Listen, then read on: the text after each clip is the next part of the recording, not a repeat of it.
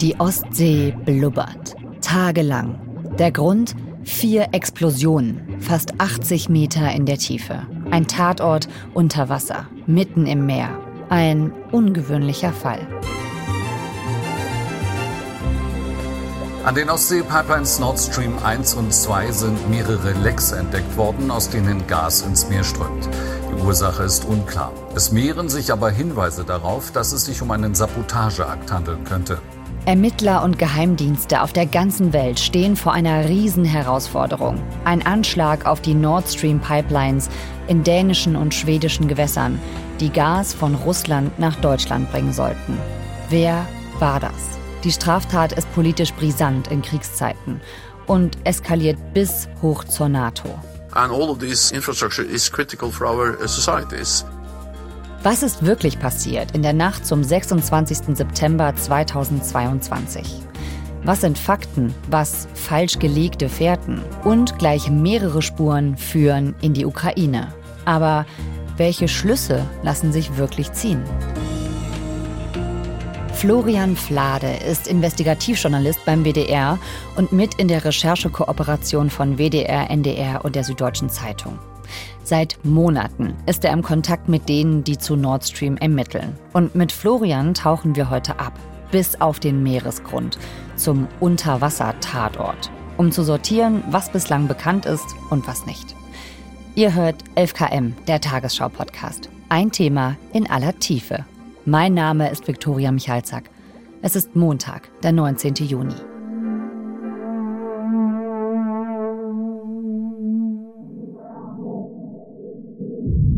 Der Tatort ist äh, ziemlich nass und kalt. Das sind ja insgesamt vier Röhren, also jede Pipeline besteht quasi aus zwei Röhren. Die liegen ja nicht immer frei. Also an vielen Stellen sind die stabilisiert durch viele, viele Tonnen an Geröll und Stein, Sand, Schlamm und auch Betonmasse. Das heißt, man kommt eigentlich gar nicht so einfach an diese blanken Röhren ran. Aber das ist wohl diesen Attentätern durchaus gelungen, da eben genau den Sprengstoff anzubringen. Die äh, Explosionen haben da wahnsinnige Löcher reingerissen. Zumindest an einer Stelle ist es wohl so, dass die Röhre auf einer Gesamtlänge von über 100 Metern aufgerissen ist. Das alles in fast 80 Metern Tiefe. Die Attentäter, die müssen ja auch da runtergetaucht sein. Das ist eigentlich unfassbar. Wer so hobbymäßig taucht, der weiß, bei 40 Metern ist für die meisten Schluss. Und nur ganz wenige Cracks schaffen schon mal auch 50 oder 60 Meter. Aber 80 Meter, das müssen ja schon super ausgebildete Profis gewesen sein, oder? Ja, es ist nicht ganz einfach, darunter zu tauchen. Selbst für Profis ist das nicht so einfach möglich. Also das muss man gelernt haben. Man muss da mit so Sauerstoffgemischen arbeiten. Diese Tauchgänge dauern auch relativ lange. Und es ist nicht ganz ungefährlich, also auch körperlich sehr anstrengend. Und was den Sprengstoff angeht, ja, da gab es verschiedene Angaben zuerst. Im vergangenen Jahr wurde spekuliert, viele hundert Kilo Sprengstoff müssen das gewesen sein. Ich glaube, davon ist man mittlerweile abgerückt und die deutschen Ermittler gehen davon aus, dass es vielleicht wesentlich weniger Sprengstoff war, aber ein Sprengstoff mit so einer Wirkung wie etwa hunderte Kilogramm TNT, also ein anderer Stoff, der viel leichter ist. Mhm. Also Sprengungen unter Wasser auf hoher See durchzuführen, das ist, glaube ich, etwas, was Amateure nicht unbedingt können. Und genau deswegen gibt es seit Monaten auch die Spekulation, wie kann man das eigentlich machen? Wer ermittelt da eigentlich jetzt gerade? Vor allen Dingen in Deutschland. Der Generalbundesanwalt hat das Verfahren eröffnet. Also seit Oktober vergangenen Jahres. Und da geht es um die absichtliche Herbeiführung eines Sprengstoffanschlags, aber eben auch um Sabotage. Und dann wurden damit das Bundeskriminalamt und die Bundespolizei beauftragt. Also diese beiden Behörden sind da federführend bei den Ermittlungen. Wie fängt man da überhaupt an? Wie haben die Behörden da vor Ort ermittelt? Ja, das vor Ort ist tatsächlich schwierig. Also Polizeitaucher, die es gibt, die dürfen nicht so tief tauchen. Da gibt es eine polizeiliche Dienstvorschrift, die das verbietet. Also mehr Aha. als 50 Meter tief darf man da nicht gehen. Okay. Deswegen brauchte man technische Hilfsmittel. Und auch die Bundeswehr war auch da unterwegs. Die hat so Unterwasserdrohnen mit so interessanten Namen wie Sea Cat und Sea Fuchs und so. Und die haben die Aufnahmen gemacht von den kaputten Pipelines. Und da ähm, hatte man dann eben Bildmaterial von diesen aufgerissenen Röhren. Die deutschen Behörden sind nicht die einzigen, die ermitteln. Ne? Es sind auch andere Länder dabei. Ja, es gibt auch Ermittlungen in Schweden und in Dänemark und es gibt auch Ermittlungen in Russland, weil die russische Regierung gesagt hat, es handelt sich um einen Fall von Terrorismus. Dessen Ziel ist es, die Energiesicherheit des ganzen Kontinents zu untergraben. Die Logik ist zynisch, die billigen Energiequellen zu vernichten und zu blockieren. Da waren Terroristen am Werk und deswegen müsse man das jetzt ermitteln. Es sind zwar mehrere Länder dabei zu ermitteln, aber nicht unbedingt zusammen. Ne? Es gibt jetzt keine große Riesenkooperation von allen Ländern, die da gemeinsam ermitteln. Ja, das gibt es tatsächlich nicht. Also Schweden soll sich einer gemeinsamen Ermittlungsgruppe verweigert haben, weil sie Bedenken hatten, da besonders brisante geheime Informationen austauschen zu müssen mit anderen. Und sie hatten wohl auch Vorbehalte, dass da vielleicht noch andere mitmachen, andere Länder, andere Behörden und vielleicht gehören die ja zu den Verdächtigen. Und das wollte man nicht. Ja, es ist einfach ein sehr brisantes Thema und eben echt irgendwie wie im Krimi. Wer hätte ein Motiv? Welche Länder waren dabei? Wenn man davon ausgeht, dass es ein staatlicher Akteur war, also ein Land, mhm. ein Geheimdienst oder ein Militär oder sowas, dann gibt es dann natürlich einige, die durchaus ein Motiv hätten. Also die Pipelines, insbesondere Nord Stream 2, das waren richtige Hassobjekte in vielen Ländern, vor allem in Osteuropa. Mhm. Also beispielsweise in Polen fand man diese Pipeline gar nicht so toll. Ich habe ein weiteres Mal unsere Einwände hinsichtlich des Abschlusses dieser Pipeline unterstrichen. Die Konsequenzen dieses Projekts eröffnen neue Wege zur aggressiven und kompromisslosen Politik Russlands in unserer Region. Das hat ja der polnische Außenminister Zbigniew Rau auch schon öffentlich gesagt. Schon vor den Anschlägen auf die Nord Stream Pipelines war also kein Geheimnis, dass Nord Stream dort nicht gerade beliebt war. Auch im Baltikum fand man sie nicht gut. Wir waren immer sehr beunruhigt über das Nord Stream 2 Projekt, denn es ist kein wirtschaftliches, sondern ein geopolitisches Projekt. Denn wenn man so verbunden ist, kann einen die andere Seite leicht verletzen, indem man den Hahn abstellt. Baltikum zum Beispiel Estland. Da hatte die Ministerpräsidentin Kaja Kallas auch schon im Vorfeld ihre Bedenken zur Pipeline geäußert. Und kann man ja irgendwie auch verstehen, vor allem in Kriegszeiten. Warum waren vor allem die baltischen Staaten da kritisch eingestellt? Weil mit dieser Pipeline, so war das Argument, würde man Putin ganz viel Macht an die Hand geben. Er hätte damit die Energieversorgung Europas in der Hand und er würde damit viele osteuropäische Länder umgehen, weil ja über lange Jahre ist Gas aus Russland durch diese Länder geleitet worden. Die Länder haben auch daran verdient. Und es hieß immer, solange russisches Gas ähm, durch diese Länder fließt, gibt es eine gewisse Stabilität. Also diese Länder sind irgendwie sicher. Aber wenn das nicht mehr der Fall ist, dann könnte Russland dafür Ärger sorgen, vielleicht sogar einmarschieren. Also für die Ukraine galt das immer so ein bisschen als Lebensversicherung, dass da Pipelines durchfließen. Mhm. Ja, und die Nord Stream 2 Pipeline hat diese Länder umgangen und deswegen gab es da durchaus Motive. Und äh, bei den USA wurde ja in letzter Zeit auch immer wieder so ein Zitat von Joe Biden besprochen, ne? der ja mal gesagt hat, es muss Nord Stream 2 verhindert werden. Ne? There will be no longer a Nord Stream 2. We, we will bring an end to it. Im äh, vergangenen Jahr bei einer Pressekonferenz mit Olaf Scholz, da hat der amerikanische Präsident gesagt, wenn Russland einmarschiert in der Ukraine, dann wird dieses Projekt beendet werden. Und auf die Frage einer Journalistin, ja, wie denn, sagte er, glauben Sie mir, vertrauen Sie mir, wir haben Möglichkeiten, das zu beenden. If, uh, if Russia invades, uh, that means tanks or troops crossing the border of Ukraine again, then uh, there will be no longer a Nord Stream 2. We, we will bring an end to it. How will you do that? I promise you we'll be able to do it. In Social Media taucht dieser Videoclip immer mal wieder auf mhm. und das haben manche so als Beleg dafür. Ja, das waren natürlich dann die Amerikaner, die haben es ja angekündigt. Wenn man sich die ganze Pressekonferenz anguckt, dann war das eher so im Kontext der Sanktionen gemeint. Also nach dem Motto, wir werden dann so enge und so schwere Sanktionen verhängen, dass dieses Nord Stream-Projekt einfach nicht mehr stattfinden kann. Mhm. Aber ja, dieser, dieser Ausschnitt kursiert. Ja, wie einige andere auch. Ne? Es ist einfach ein großes Rätselraten. Ja, also ich habe mit einem ausländischen Kollegen, der da auch recherchiert, vergangene Woche geredet und der sagte dann nur noch zu mir, weißt du, ich habe langsam Kopfschmerzen von dieser Geschichte, ja. von dieser Recherche, weil das so verwirrend ist. Kann ich mir vorstellen. Auch Russland hat natürlich potenzielle Motive, das zu tun. Und äh, der Verdacht kam ja auch sehr schnell auf im vergangenen Jahr, dass das vielleicht ein sehr starkes Signal sein könnte. Einfach Fakten schaffen. Man will die Energieversorgung Richtung Europa kappen, auch angesichts des kommenden Winters, als eine ultimative Drohung sozusagen. Und ja, es gibt auch russische Schiffe, die da unterwegs waren ähm, vor den Anschlägen auf die Pipelines und genau in diesen Gegenden auch unterwegs waren. Auch verdächtige Schiffsbewegungen von Schiffen, die keinen Tracker, also keinen Peilsender anhatten. In dem Fall, ähm, die dann als Geisterschiffe bezeichnet werden. Und es gibt auch einen Tanker, einen Frachter, der da unterwegs war, der von einer griechischen Reederei stammt. Und tagelang war der da unterwegs an den, diesen Stellen, wo später die Anschläge stattgefunden haben und ist da so Kreise gefahren und ähm, die Reederei sagt dazu, das Schiff hat einfach nur gewartet auf weitere Anweisungen. Aber das wirkte auch sehr verdächtig und auch bei dieser Reederei-Familie gibt es auch Verbindungen Richtung Russland. Jetzt gibt es aber eine heiße Spur, die seit ein paar Monaten verfolgt wird. Welche ist das denn? Ja, also die deutschen Ermittler haben Ende letzten Jahres einen Hinweis bekommen und der stammt von einem ausländischen Geheimdienst, nämlich vom Militärgeheimdienst der Niederlande. Und der Hinweis besagte, dass man sich doch mal angucken soll, ob ein Boot von der deutschen Küste abgelegt hat, eine Segelyacht namens Andromeda.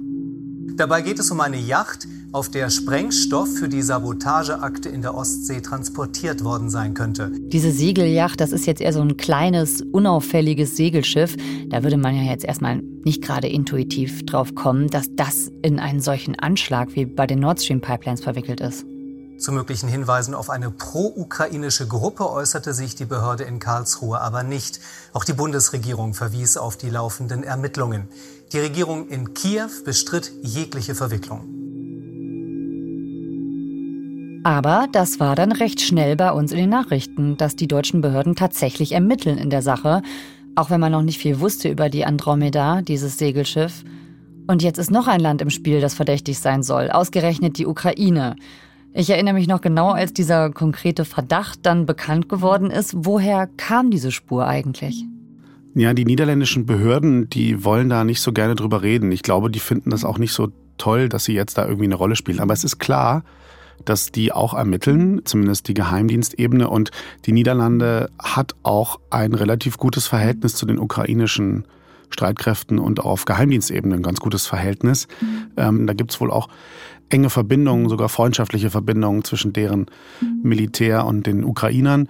Und die sind auch sehr gut in dem Bereich. Also der Militärgeheimdienst der Niederlande ist einfach sehr gut, auch in der technischen Aufklärung, auch was Satellitenkommunikationsaufklärung und so angeht, sind die sehr gut.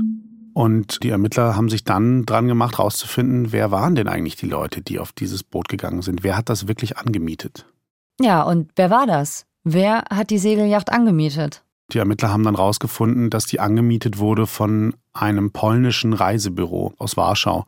Und äh, zusammen mit Kollegen aus Polen haben wir dann uns das mal angeguckt und das ist angesiedelt in einem Wohnblock, einem ähm, riesigen Plattenbau in Warschau und in diesem Block sind über 130 Firmen offensichtlich angesiedelt. Da gibt es ja so etliche Briefkästen. Und da ist auch dieses Reisebüro. Mhm. Es gibt nichts, was darauf hindeutet, dass das ein echtes Reisebüro ist. Wir haben uns in den polnischen Handelsregistern umgeguckt. Die machen eigentlich überhaupt kein Geld. Und sie haben aber dann auffälligerweise mal mitten in der Pandemie, also 2020, ausgerechnet dann, wo irgendwie Reisen zum Erliegen gekommen sind, hat diese Firma 2,8 Millionen Euro irgendwie bekommen. Ja, und wir glauben, dass das eine Briefkastenfirma ist und wir glauben, dass die eingerichtet wurde, um vielleicht gewisse Dinge damit zu machen, um Dinge anzumieten, zum Beispiel eben das Schiff Andromeda. Okay. Und das heißt, bei dieser Briefkastenfirma, wer hat dann damit zu tun? Ja, also die Briefkastenfirma, ähm, die lässt sich zuordnen einer Frau, eigentlich zwei Frauen, die da als Geschäftsführerin, Anteileignerin eingetragen sind in den polnischen Unterlagen. Und das sind zwei Frauen, die aus der Ukraine stammen. Wir glauben, dass sie dazu da waren, diese Briefkastenfirma aufzuziehen. Das ist die eine Spur, die es gibt. Ähm, auch die E-Mail, mit der das Boot angemietet wurde, also mit der die Anfrage an die deutsche Charterfirma kam, diese E-Mail kam wohl nicht aus Polen, sondern aus der Ukraine. Das haben die Ermittler herausfinden können. Aber es gibt eben noch eine weitere Spur, die die Ermittler verfolgen. Und die hat wirklich mit den Leuten zu tun, die dann auf das Boot draufgegangen sind. Mhm. Die haben nämlich wohl Pässe vorgelegt. also dem Vermieter in Deutschland. Und das waren osteuropäische Pässe wohl, rumänische und bulgarische. Und der eine rumänische Pass, der war wohl ausgestellt auf eine Person namens Stefan M. Und die Ermittler haben dann mal geguckt, wer das denn sein könnte. Und die sind mittlerweile überzeugt davon, dass diese Identitäten nur benutzt wurden. Da ist nicht Stefan M auf dem Boot gewesen, sondern jemand anderes, weil den echten Stefan M., den konnte man in Rumänien ausfindig machen. Mhm. Und deswegen überprüfen die Ermittler, wer denn das sein könnte, der diese Identität benutzt hat. Also wer waren diese Menschen, die auf das Boot gegangen sind. Und wir haben dann erfahren vor einigen Wochen, dass es da durchaus eine weitere Spur in die Ukraine gibt. Denn hinter dieser Identität Stefan M. soll mutmaßlich ein 26-jähriger Ukrainer stecken. Ja. Nach Erkenntnissen der Ermittler soll der diese Identität benutzt haben. Und das ist ein junger Ukrainer, der auch eine Verbindung in das ukrainische Militär hat. Ja, das ist die heiße Spur. Und die führt eben zu diesem unbekannten Mann aus der Ukraine, aber auch zu Verwandten von ihm, ne? Ja, als wir dann erfahren haben, wer das ist und wie diese Person heißt, haben wir dann recherchiert und wir haben seine Identität, also wir wissen, wer das ist. Wir haben bewusst nicht Namen oder sowas veröffentlicht, aber wir haben Fotos auch gefunden von ihm in sozialen Netzwerken. Da sieht man einen jungen Mann in Militäruniform und auf einigen Fotos ist auch erkennbar, dass der relativ auffällige Tätowierungen hat. Und deswegen gehen wir auch davon aus, dass das bei den Ermittlungen eine Rolle spielt, also dass er vielleicht identifiziert wurde von Zeugen aufgrund dieser Tätowierung. Aber die Ermittler sind sich nicht so ganz sicher und deswegen versuchen die natürlich alles, das abzuklären. Und dann hat man tatsächlich herausgefunden, dass es da wohl eine ehemalige Lebensgefährtin gibt, eine Ex-Freundin, mit der der Verdächtige ein gemeinsames Kind hat. Und diese Frau lebt in Deutschland. Die lebt in Frankfurt oder. Und dann vor jetzt knapp drei Wochen waren die BKA-Ermittler dort, äh, haben diese Frau befragt, haben ihr Telefon sichergestellt und haben DNA vom Kind genommen, um die DNA zu vergleichen mit den Spuren vom Segelschiff Andromeda. Da hat man nämlich eine ganze Menge Spuren gefunden, sehr viel DNA und auch Fingerabdrücke und solche Sachen. Das Boot ist wohl nicht sehr gut gereinigt zurückgegeben worden. Und es wurde tatsächlich auf dieser Yacht, nämlich auf einem Tisch in einer Kajüte, wurden Sprengstoffspuren entdeckt. Und wie wir mittlerweile wissen, diese Sprengstoffspuren passen auch mit dem, was man an der Pipeline sichergestellt hat. Da hat man ja auch so Trümmerteile und Bodenproben und mhm. so genommen. Und das passt, das ist wohl der identische Sprengstoff. Wenn ich das so höre, nicht gereinigt, sogar Fingerabdrücke, DNA-Spuren. Da frage ich mich schon, wenn das doch Vollprofis gewesen sein müssen, die darunter getaucht sind zu den Pipelines. Wieso machen die solche Anfängerfehler? Also wie passt das denn zusammen? Da gibt es ja auch Leute, die sagen, das ist nur eine falsche Fährte, die da bewusst gelegt worden ist. Diese Überlegungen gibt es, die gibt es auch bei den deutschen Ermittlungsbehörden, dass man sich die Frage stellt, hey, haben wir das jetzt alles gefunden, weil wir es finden sollten? Also hat man das uns hingelegt mhm. quasi ähm, und soll es dann einfach nur in die Ukraine führen? Und man macht sich viele Gedanken über Identitätsdiebstahl. Wer war da wirklich ähm, an Bord? Was soll dieses Ganze mit dieser polnischen Briefkastenfirma? Die Gedanken macht man sich. Es gibt auch Theorien, warum dieses Boot vielleicht nicht so ganz sauber zurückgegeben wurde. Vielleicht waren die sehr in Eile. Mhm weil diese Bomben, da fragt man sich ja auch, wie wurden die eigentlich gezündet? Vielleicht wurden die mit einem Zeitzünder versehen. Man hatte einfach Druck, man musste schnell weg, weil man wusste, das geht demnächst hoch.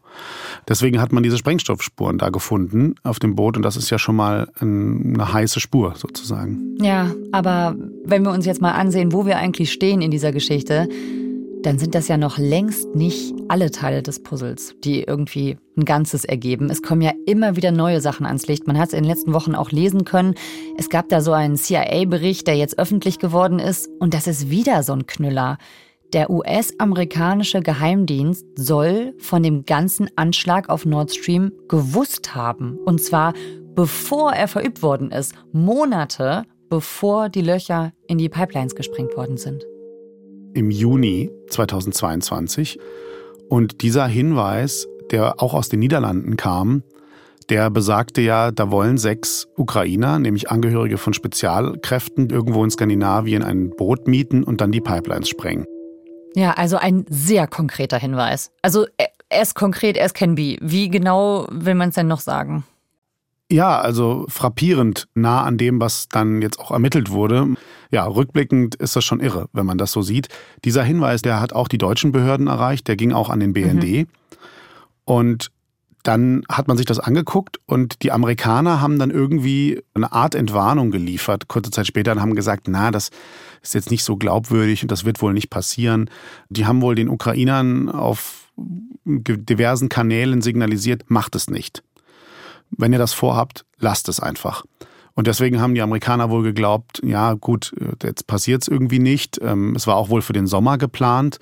Naja, und dann ist es im September passiert. Und rückblickend muss man schon sagen, das ist schon sehr verblüffend, wie konkret diese Information war. Total. Und ehrlich gesagt, also mir war nicht klar, dass die Amerikaner eigentlich gesagt haben, nee, wir haben ja jetzt gesagt, lass das, deswegen sind wir uns sicher, dass es nicht passiert. Das ist ja irgendwie auch ein bisschen optimistisch gedacht, oder?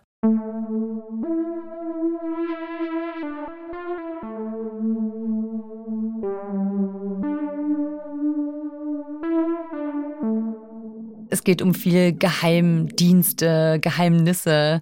Wie ist das eigentlich für dich? Also, welche Quellen hast du da überhaupt? Das ist ja nicht ganz leicht, so zu recherchieren, oder? Also ich mache das ja schon länger, also im Bereich der inneren Sicherheit äh, zu recherchieren und darüber zu berichten und auch über Sicherheitsbehörden. Und da hat man dann natürlich auch Kontakte in Polizei und Nachrichtendienste und Staatsanwaltschaften und so. Aber man muss schon sagen, dieser Fall ist wirklich besonders, weil da eigentlich niemand drüber reden will. Und da gehen sehr viele Türen zu und Leute wollen nichts besprechen, schon gar nicht am Telefon. Und äh, man hat echt das Gefühl, das ist ein krasses Politikum und dass da viele Stellen äh, einfach Angst haben zu reden. Und wir wissen auch, wenn wir was veröffentlichen oder Kollegen anderer Medien, dass es da ein internes Ermittlungsverfahren gibt wegen Geheimnisverrat. Also da sucht man richtig nach Quellen und Kontakten von Journalisten. Ah, okay. Das heißt, du musst da auch besonders vorsichtig sein. Ja, wir müssen auf unsere Quellen da sehr, sehr gut aufpassen und das kann auch für die Personen wirklich sehr schlimm werden. Also das sind teilweise dann Straftaten, die da im Raum stehen, also Verrat von Dienstgeheimnissen. Mhm. Leute können ihren Job verlieren und auch es wurde uns auch immer wieder gesagt in den vergangenen Monaten, hey, ich kann da jetzt nicht drüber reden, weil ähm, ich kann dafür ins Gefängnis kommen, wenn ich das jetzt erzähle.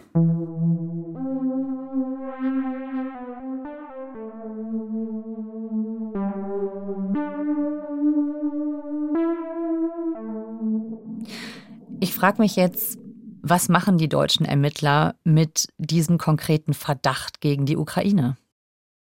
Ja, also im Moment ist es so, dass die deutschen Ermittler damit noch sehr zurückhaltend sind. Man will noch nicht so richtig darüber reden. Und ja, klar, die Ermittlungen laufen ja auch noch. Aber es ist jetzt auch nicht nichts, was man da hat und dem man da folgt, jetzt nach Monaten, ist ja auch schon viel Zeit vergangen. Und was die Ukraine angeht, da muss man sagen, man ist da auch sehr zurückhaltend, was Rechtshilfeersuchen und so angeht. Also die Bitte an die Ukraine, hey, könnt ihr mal da durchsuchen, könnt ihr mal den befragen, könnt ihr mal oder können wir mit euch zusammen diese Person befragen oder so. Das gibt es bislang nicht. Da gibt es noch eine sehr große Zurückhaltung. Mhm. Ja, wie ist das einzuordnen? Ist das auffällig? Möchte man nicht so richtig, ähm, dass die Ukraine der Schuldige ist? Ja, oder es, das weiß ich gar nicht, ob man das nicht möchte, aber es ist halt kriminalistisch, glaube ich, einfach eine Strategie zu sagen, na ja, wenn wir die verdächtigen, dann sollten wir vielleicht nicht unbedingt als Erste mit denen reden. Also das heißt, du würdest diese Zurückhaltung so einordnen, dass es jetzt keine politischen Gründe sind, sondern ermittlungstaktische. Das würde ich so sehen, ja. Mhm.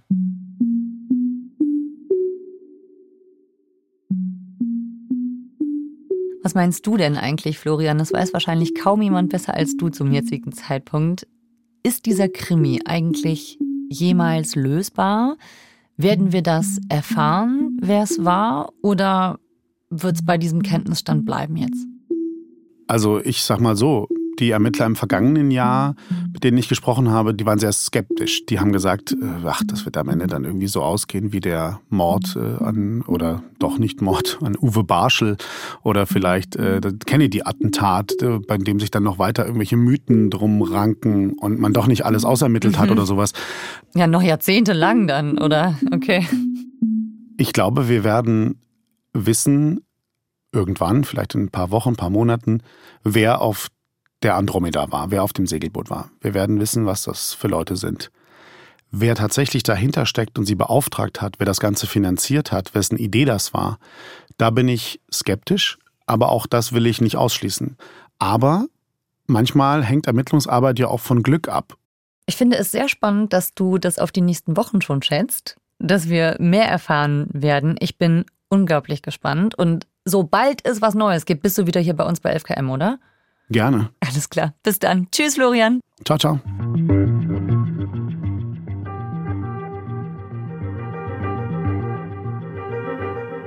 Über die Ermittlungen zu Nord Stream berichtet Florian Flade auch regelmäßig für die Tagesschau. Schaut dazu auch gern auf tagesschau.de vorbei. Und uns, 11KM, der Tagesschau-Podcast, findet ihr wie immer in der ARD-Audiothek und überall, wo es Podcasts gibt. Abonniert uns gerne. Und wenn ihr euch nicht nur für Politkrimis, sondern auch für die wirtschaftlichen Folgen der Energiekrise interessiert, dann empfehle ich euch 10 Minuten Wirtschaft, einen Podcast, den ihr euch ab sofort und exklusiv in der ARD Audiothek anhören könnt.